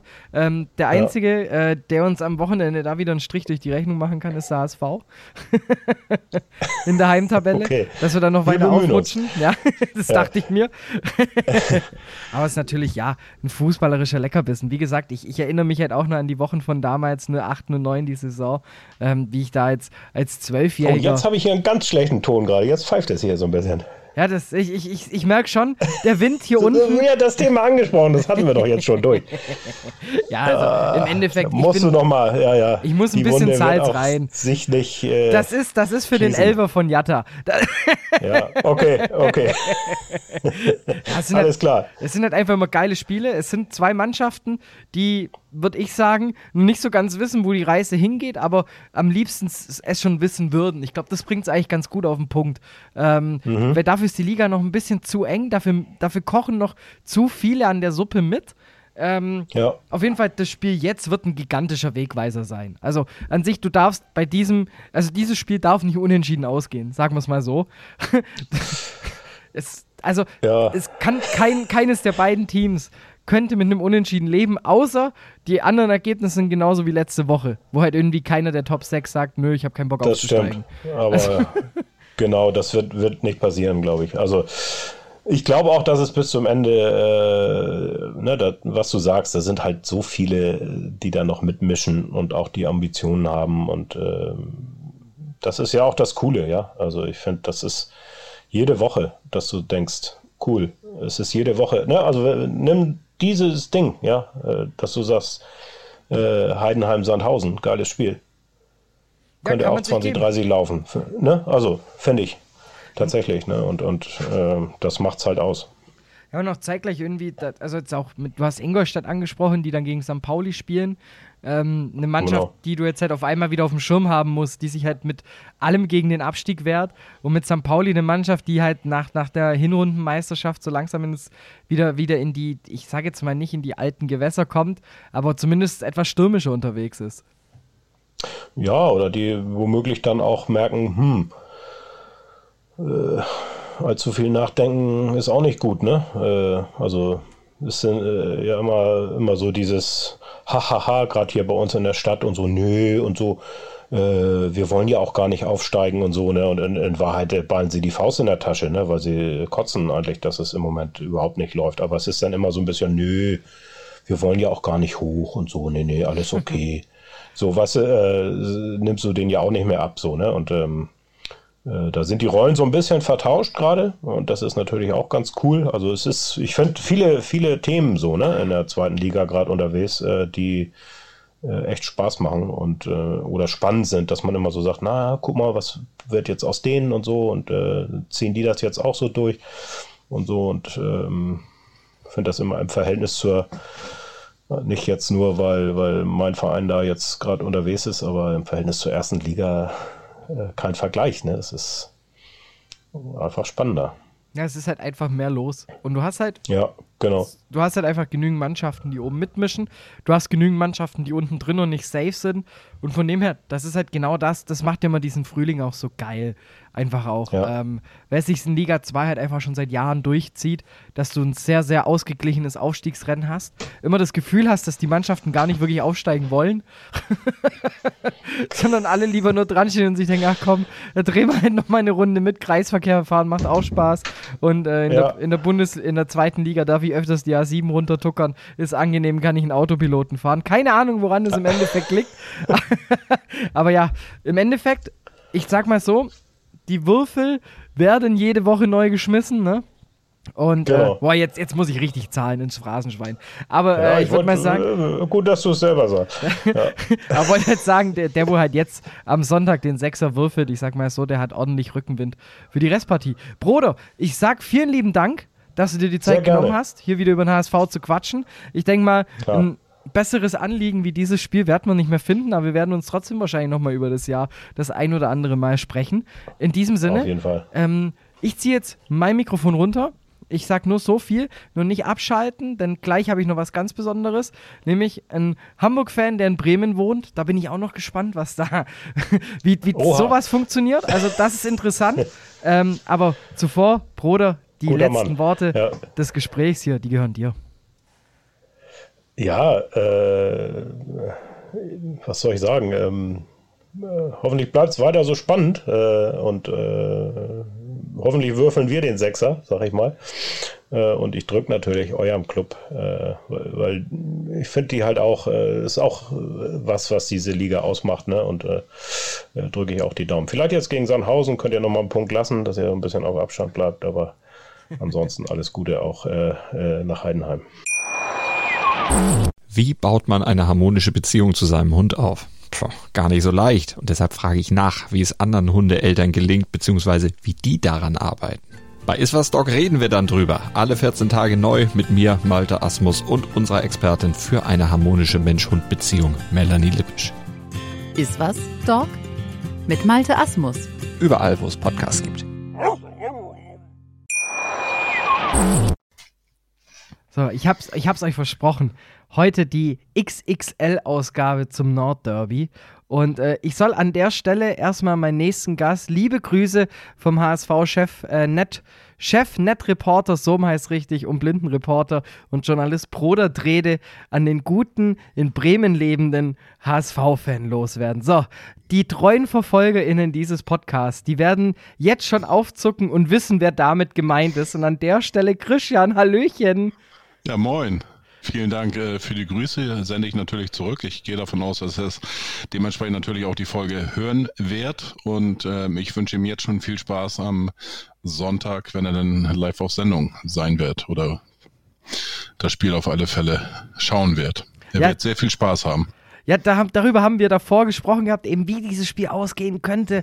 Denn ich muss ja sagen, für mich ist ja dieses Spiel genauso ein Highlight. Auch wenn ich mit beiden Mannschaften nicht viel zu tun habe. Das Nordderby ist halt einfach ein Spiel, das steht auf der Agenda, das muss man anschauen. Und weil ich bin halt, ja, ich war elf Jahre alt, als äh, diese sagenumwobenen Los Wochos waren mit Bremen gegen Hamburg. Ähm, damals mit alle möglichen Elfmeterschießen im DFB-Pokal-Halbfinale. Der, der Kugel, ja, ich sehe schon beim Elfmeterschießen, da geht der, ihr seht es natürlich nicht, da, geht, da sucht der Blick das Weite. Aber ja, es ist natürlich immer ein Spiel mit ordentlich Brisanz. So, jetzt habe ich hier mal die, also wie, wie ist es denn auf, ich sage jetzt mal, gegnerischem Terrain, so ein paar Tage vor dem Nordderby? Ich habe richtig Bock drauf. Ähm, ja, du hast es gerade angedeutet, dass du elf äh, Jahre alt warst. Da muss ich eben erstmal ein bisschen zusammenzucken. habe erstmal gerechnet, wie alt du denn jetzt bist. Äh, ich bin ja 2009 bin ich aus beruf, beruflichen Gründen nach Bremen gezogen und äh, im März war das 1. März äh, 2009 bin ich hier angefangen und kurz danach ging das dann los mit den sogenannten äh, Derby-Wochen mit den vier Spielen innerhalb von zwei Wochen, glaube ich, oder sowas, mit äh, Europapokal, DFB-Pokal und dann auch noch in der Liga. Und ähm, wir haben ein Spiel davon gewonnen, das war das bedeutungslose im, äh, in der Liga. Und das war schon ein, ein äh, hartes Willkommen. Und äh, eigentlich hätte ich damals schon sagen sollen, äh, lex me am Moors und äh, ich hau hier wieder ab. Aber ich bin geblieben und äh, ja, äh, Sonntag ein Derby-Sieg und äh, den haben wir so ein bisschen wieder wettgemacht. Ne? ja, jetzt gerade, ich denke mal, äh, jetzt würdest du, wenn es die Aufeinandertreffen im, in der, im Pokal geben würde, äh, würdest du auf jeden Fall sagen, dass wahrscheinlich die Liga deutlich wichtiger wäre, denn jetzt steht ein Wegweiser davor. Ja, wir hatten das Thema tatsächlich vorhin auch in unserer normalen Ausgabe, die wir vorhin hatten in der, in der Klönstuf, auch das Thema ähm, Pokal oder Liga. Ähm, ich sag, warum nicht beides? Also ähm, wir sind im Pokal noch dabei, ähm, erwarten zu Hause den, den äh, Karlsruher SC, wird eine verdammt heiße Kiste. Ähm, aber das ist ein Spiel, ähm, ist noch ganz weit weg. Und jetzt geht voller Fokus auf Sonntag und ich habe richtig Bock drauf. Ich freue mich drauf. Es ist jetzt so, dass du jetzt auch, nachdem du jetzt auch schon die, die ein paar Jährchen jetzt ja auch in Bremen wohnst, äh, wie viele Bremen-Fans sind denn in deinem Umfeld? Ja gut, meine Perle, ne? Also die ist, die ist Werder-Fan und, und äh, wenn ich jetzt, jetzt hier so über meinen mein Bildschirm gucke, äh, da hat sie ein äh, vom ehemaligen Bekannten ein, ein ähm, ein gemaltes Porträt, ähm, das ist ein großer Ball in der Mitte, rechts davon Pizarro, links davon ähm, Marco Marin. Ähm, das ist ein Unikat. Das hängt hier an der Wand. Also, ähm, also ganz nahe habe ich hier einen Bremen-Fan. Und äh, eine kleine Anekdote, gestern, gestern ähm, wo der Spieltag zu Ende war, habe ich meiner Perle dann dementsprechend den, die Tabelle gezeigt auf dem Handy. Und dann guckte sie, okay, ja, hm, Werder erster, zweiter HSV. Ich sag, hier, nächstes Spiel.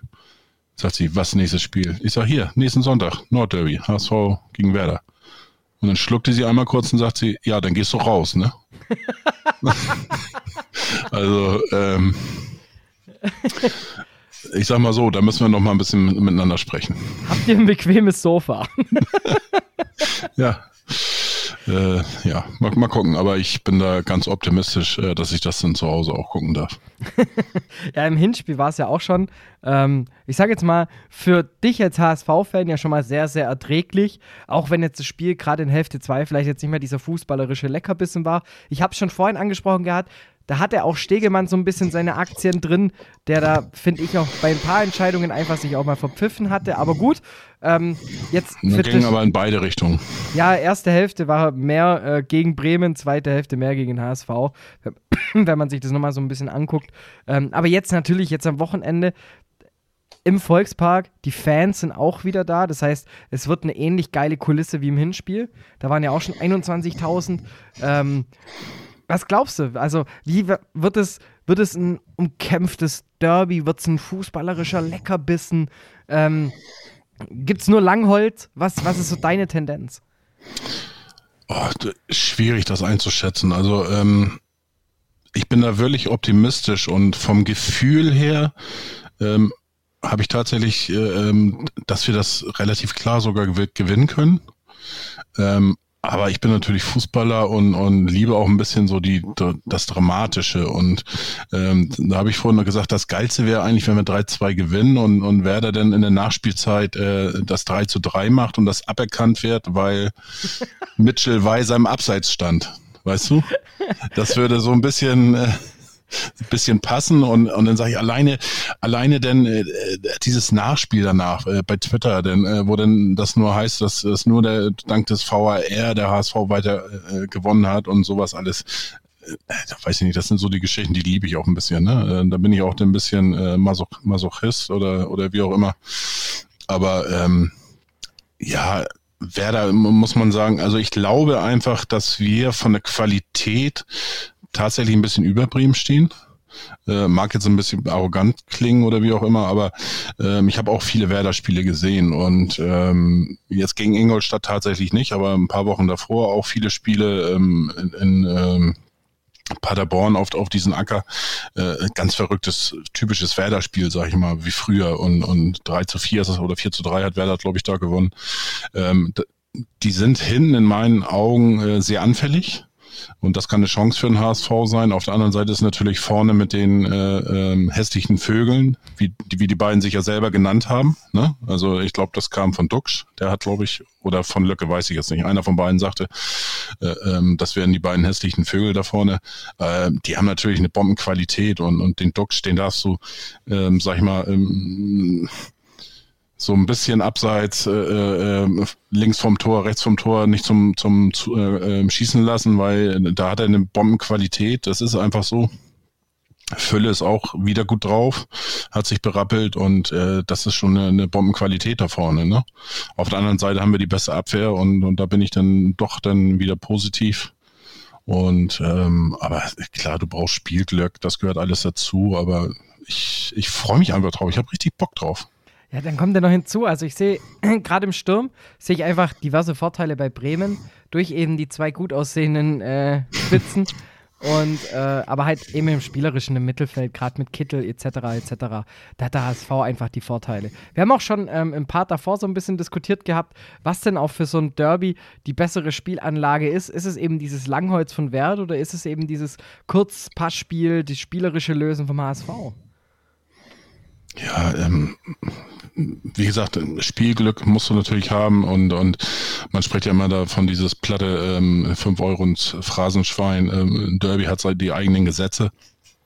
Und ich glaube auch, dass da beide äh, wirklich Vollgas geben werden und und ich und da kommt es ein bisschen auch drauf an, dass man nicht überpaced, ne? Mhm. Ähm, weil dann kannst du auch schnell, äh, kann das auch schon nach hinten losgehen. Und ähm, ja, wie gesagt, die beiden, beiden äh, ähm, Vögel da vorne muss man irgendwie in den Griff bekommen, äh, nicht zum Abschluss kommen lassen.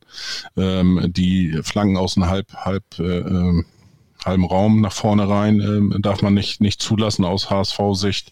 Und äh, dem Bittencourt muss man einfach den Spaß am Spiel äh, nehmen. Und äh, da bin ich eigentlich äh, frohen Mutes. Und äh, der Jan hatte von bei uns im Podcast auch ein ganz gutes Beispiel gebracht. Also der, der HSV hat es geschafft, in der zweiten Halbzeit äh, eine wirklich schlechte Leistung umzudrehen, hat eine sehr, sehr gute zweite Halbzeit ähm, abgeliefert, ähm, hat das gedreht, hat ein 1 zu 1, 1 zu 1 geholt. Äh, Werder hat, äh, ich glaube, keine Ahnung, 25 zu 12 Torschüsse gehabt und hat äh, äh, zwei Punkte fünf Minuten vor Schluss verloren.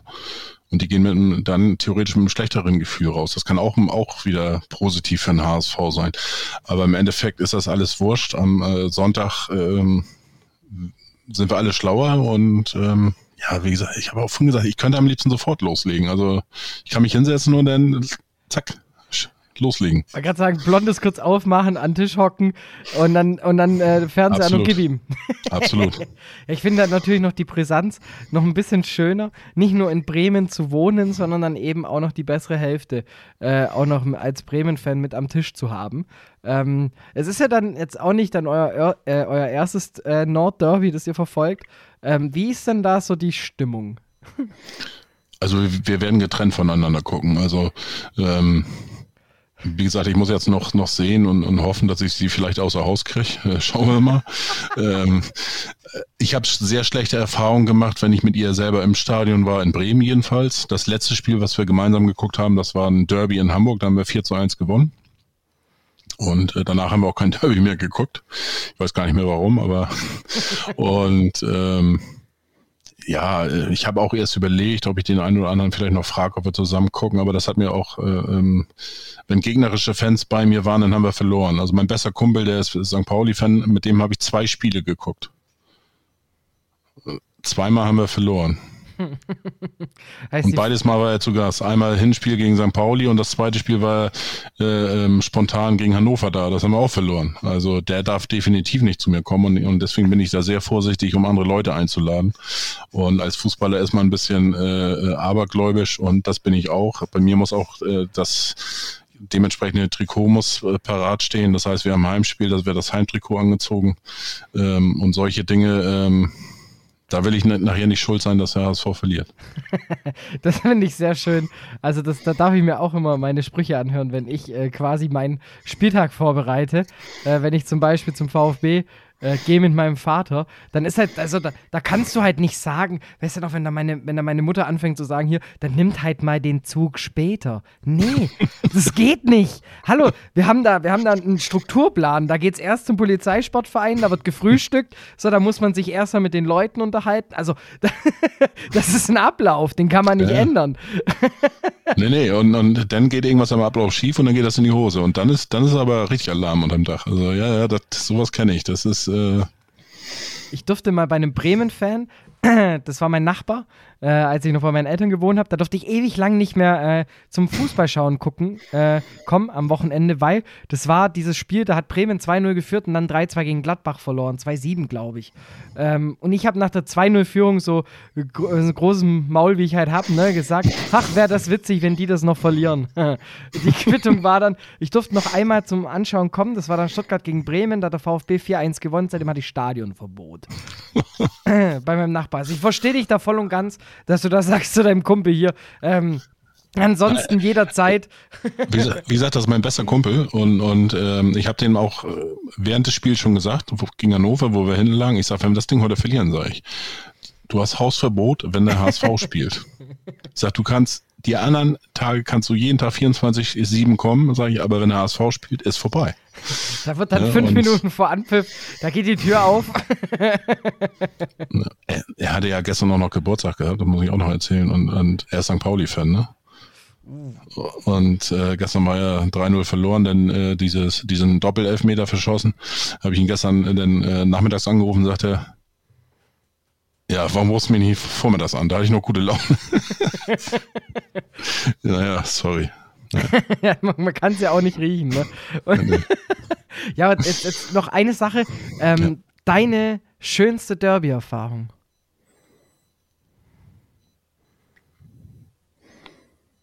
Mensch, äh, das war tatsächlich, da haben wir, ähm, oh, wann war das? Das muss 15, glaube ich, 14, 15, äh, äh ich glaube 2014 war das, im November. Da hatten wir ein Heimspiel gehabt und äh, da hatte ich den äh, Herrn Moos, Moosbach, den Sascha Rebiger, ähm, eingeladen und die Astrid.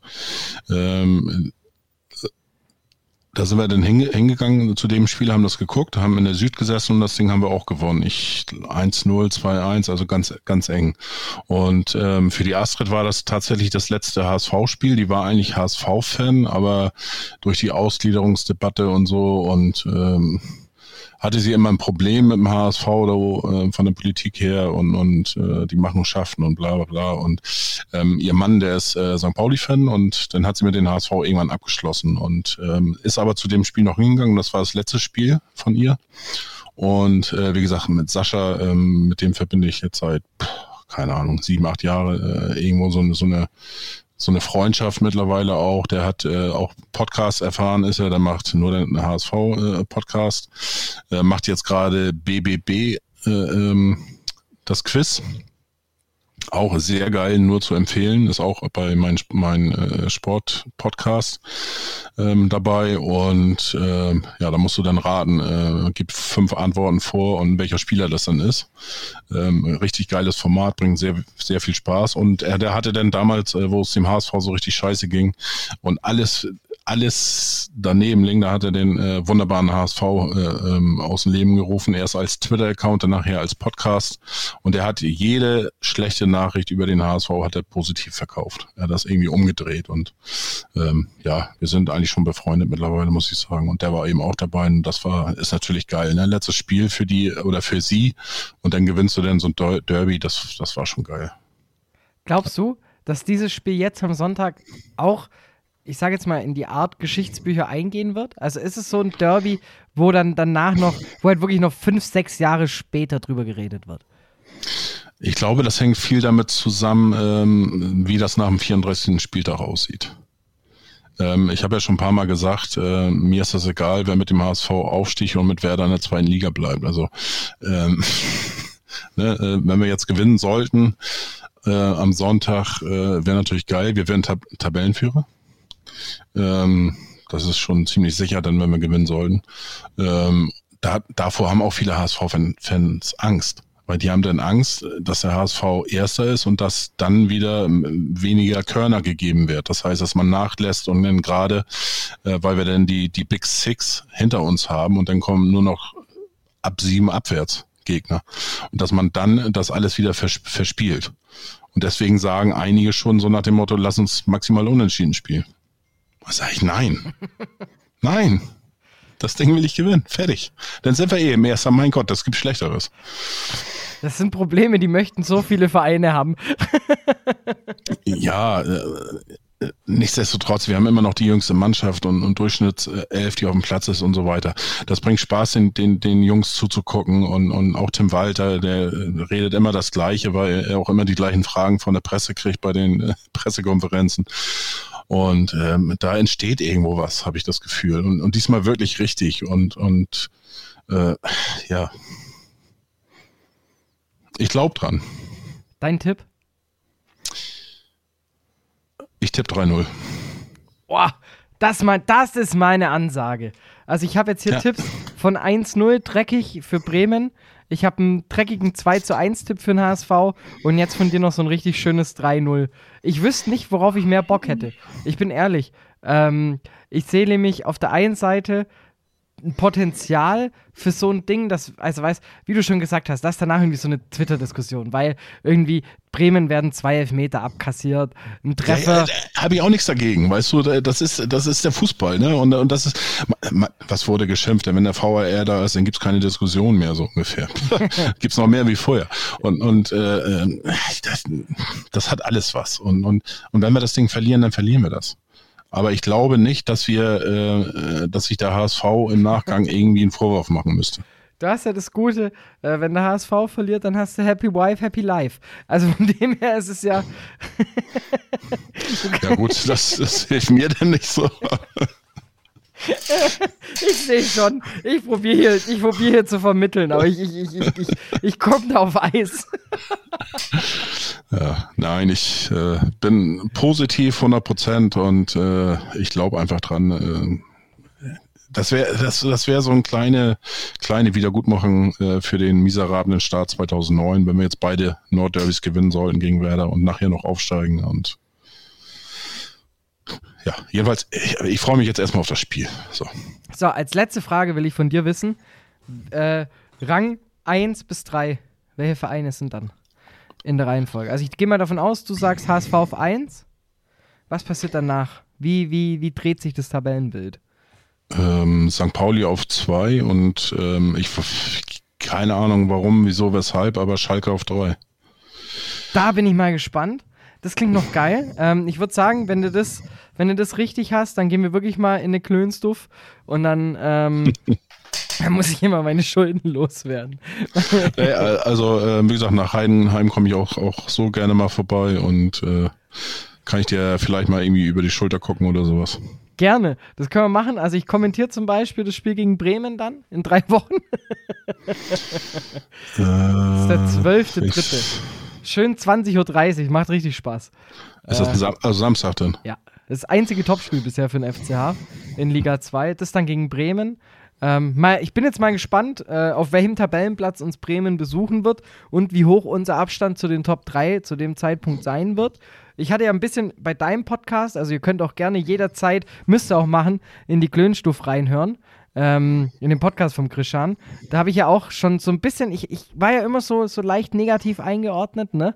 Und habe ja schon gesagt, ich weiß nicht, ob der FCH sich jetzt da da oben direkt festigen wird. Und ich fühle mich so bestätigt in meiner Aussage. Ähm, weil du in den letzten zwei Spielen, anders als jetzt eben andere Vereine, Big Points nicht gesammelt hast. Und gut, letzte Woche, schau mal. Ah, also gegen HSV, das war ein geiles Fußballspiel. Das war ein richtig Das war ein richtig geiles Spiel und auch voll auf Augenhöhe und hätte auch in beide Richtung, Richtungen äh, kippen können und äh, das war geil. Das war, da war Tempo drin und da war aber wieder das genau das Ding, diese Chancenausbeute von Heidenheim, die da halt einfach dir dann zum Verhängnis wird. Du hast dann, also in der Situation, wo du irgendwie äh, mit drei Mann auf den Keeper zugehst, da musst du, da musst du danach einen kontrollierten oh. Abschluss finden. Also weißt, das sind so Sachen und da dachte ich mir schon, uh, also der HSV hat richtig Bock. Und gut, ich finde, also über die Elfmetersituation kann man streiten. ich Hm. bin froh, ich bin froh, dass es keine spielentscheidende äh, Ding war. Also wenn es noch 2-1 ausgeht, hätte ich, glaube ich, hätte ich dich wahrscheinlich angerufen und angebrüllt. Ja, ich, ich hatte ja immer äh, deine Voraussage, ne? Oder dein Traum, da äh, 83 oder 87 80 Minute mit Flanke und Dings und Ja. so weiter. Und ich habe auch zu meinen, meinen äh, Klönstuf-Kollegen gesagt, wo wir das Spiel über Zoom da äh, jeder für sich und aber trotzdem zusammengeguckt haben. Ich sag, wir müssen bis dahin müssen wir 2-0 führen. Ja, gesagt, getan. Mein Treffer ist leider auch nicht mehr passiert. Aber ja, ich finde, man sieht schon, der HSV hat eine andere Körpersprache. Und ich finde, der HSV kann die Muskeln deutlich länger anspannen als in Jahren zuvor. Und äh, von dem her hat auch Bremen kein einfaches Spiel. Ich sehe da jetzt auch, wenn ich da mal so Partei ergreifen darf, noch so hinten raus in der Episode, äh, äh, sehe ich halt eben auch Vorteile einfach beim HSV durch das Spielerische. Ähm, ich finde einfach einen Sonny Kittel und einen Klatze, die kannst du halt zu zweit gefühlt gegen acht spielen lassen, denen fällt was ein. Also da, da kommt ein Ball durch und die kreieren sich Chancen. Und bei Bremen ist eben dieses Problem, du hast ja diesen Sechser nicht geholt im, im Wintertransfer. Das finde ich, merkt man. Das ist teilweise zu berechenbar, aber du hast halt eben zwei sehr, sehr erfolgreiche Stürmer vorne drin. Und ja, Kretsch rein. Ich, ich überlege, äh, nee, mir fällt das gerade ein, äh, ähm, ne, von wegen Aberglauben und so weiter. Ich war bei dir zu Gast vorm, ähm, ähm, vom Stadtderby, ne? Ja, Haben wir 2 zu 1 gewonnen. Du warst bei mir zu Gast vor Heidenheim. habt ihr 2-0 gewonnen. 2-0 gewonnen. Jetzt bin ich wieder zu Gast bei dir.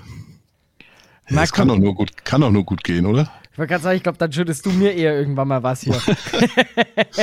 Wenn ich, vielleicht bin ja ich euer Punkte, äh, euer, euer, euer Glücksmädchen hier, euer Blumenmädchen. Also wenn, wenn, wenn dann auf, wenn der Aufstieg klappt, ne?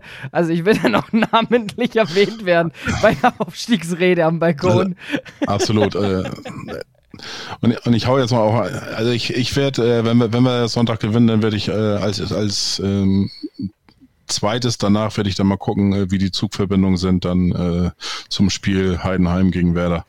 Da werde ich mal gucken, ob ich da vielleicht runterkomme Das und das irgendwie einrichten kann. Das kriegen wir hin.